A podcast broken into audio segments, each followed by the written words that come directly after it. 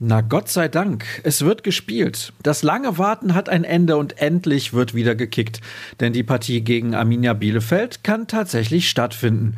Gute Neuigkeiten, also direkt zum Auftakt in die neue Folge von BVB Kompakt.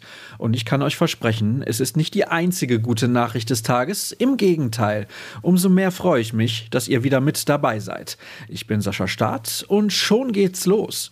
Wir starten mit der U19, die gestern im Halbfinale des DFB-Pokals beim SC Freiburg antrat. Und ich hatte ja gerade schon tolle News versprochen. Hier sind sie auch schon. Die Truppe von Mike Tulberg hat sich durch einen 2-0 Erfolg nach Verlängerung für das Endspiel qualifiziert.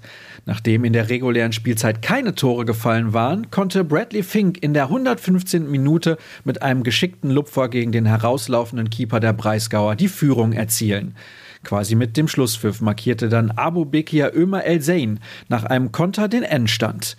Um den Titel geht es dann am 20. Mai, wenn man auf den Sieger des heutigen Duells zwischen dem FC Bayern München und dem VfB Stuttgart trifft.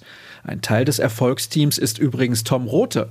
Er hat sich nach seinem Wechsel vom FC St. Pauli in den Ruhrpott prächtig entwickelt. Cedric Gebhardt hat den jungen Linksverteidiger mal genauer unter die Lupe genommen. Wir kommen zu den wichtigsten Fakten des Tages in Bezug auf die Begegnung der Profis. Übertragen wird sie von der Zone.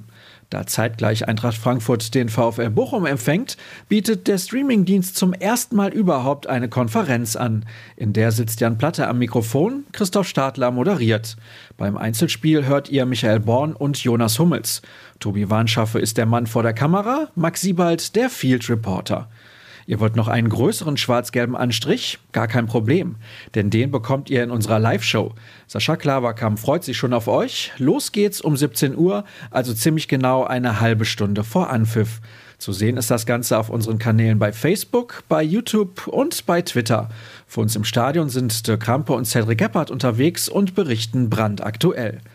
Nicht vergessen wollen wir die Amateure, die in einer kleinen Ergebniskrise stecken und auch mit den eigenen Leistungen nicht zufrieden waren.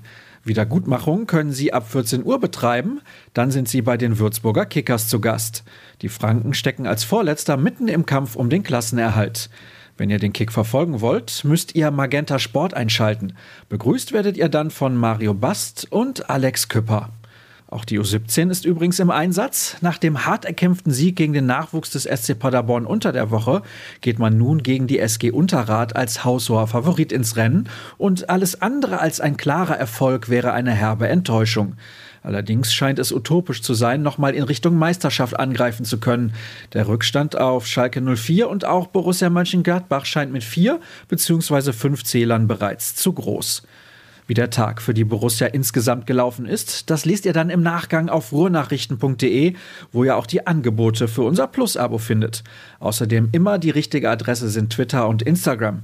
At rnbvb solltet ihr euch merken können. Am besten direkt folgen, falls ihr das nicht längst schon tut. Ich schwirre auf beiden Plattformen unter Start herum.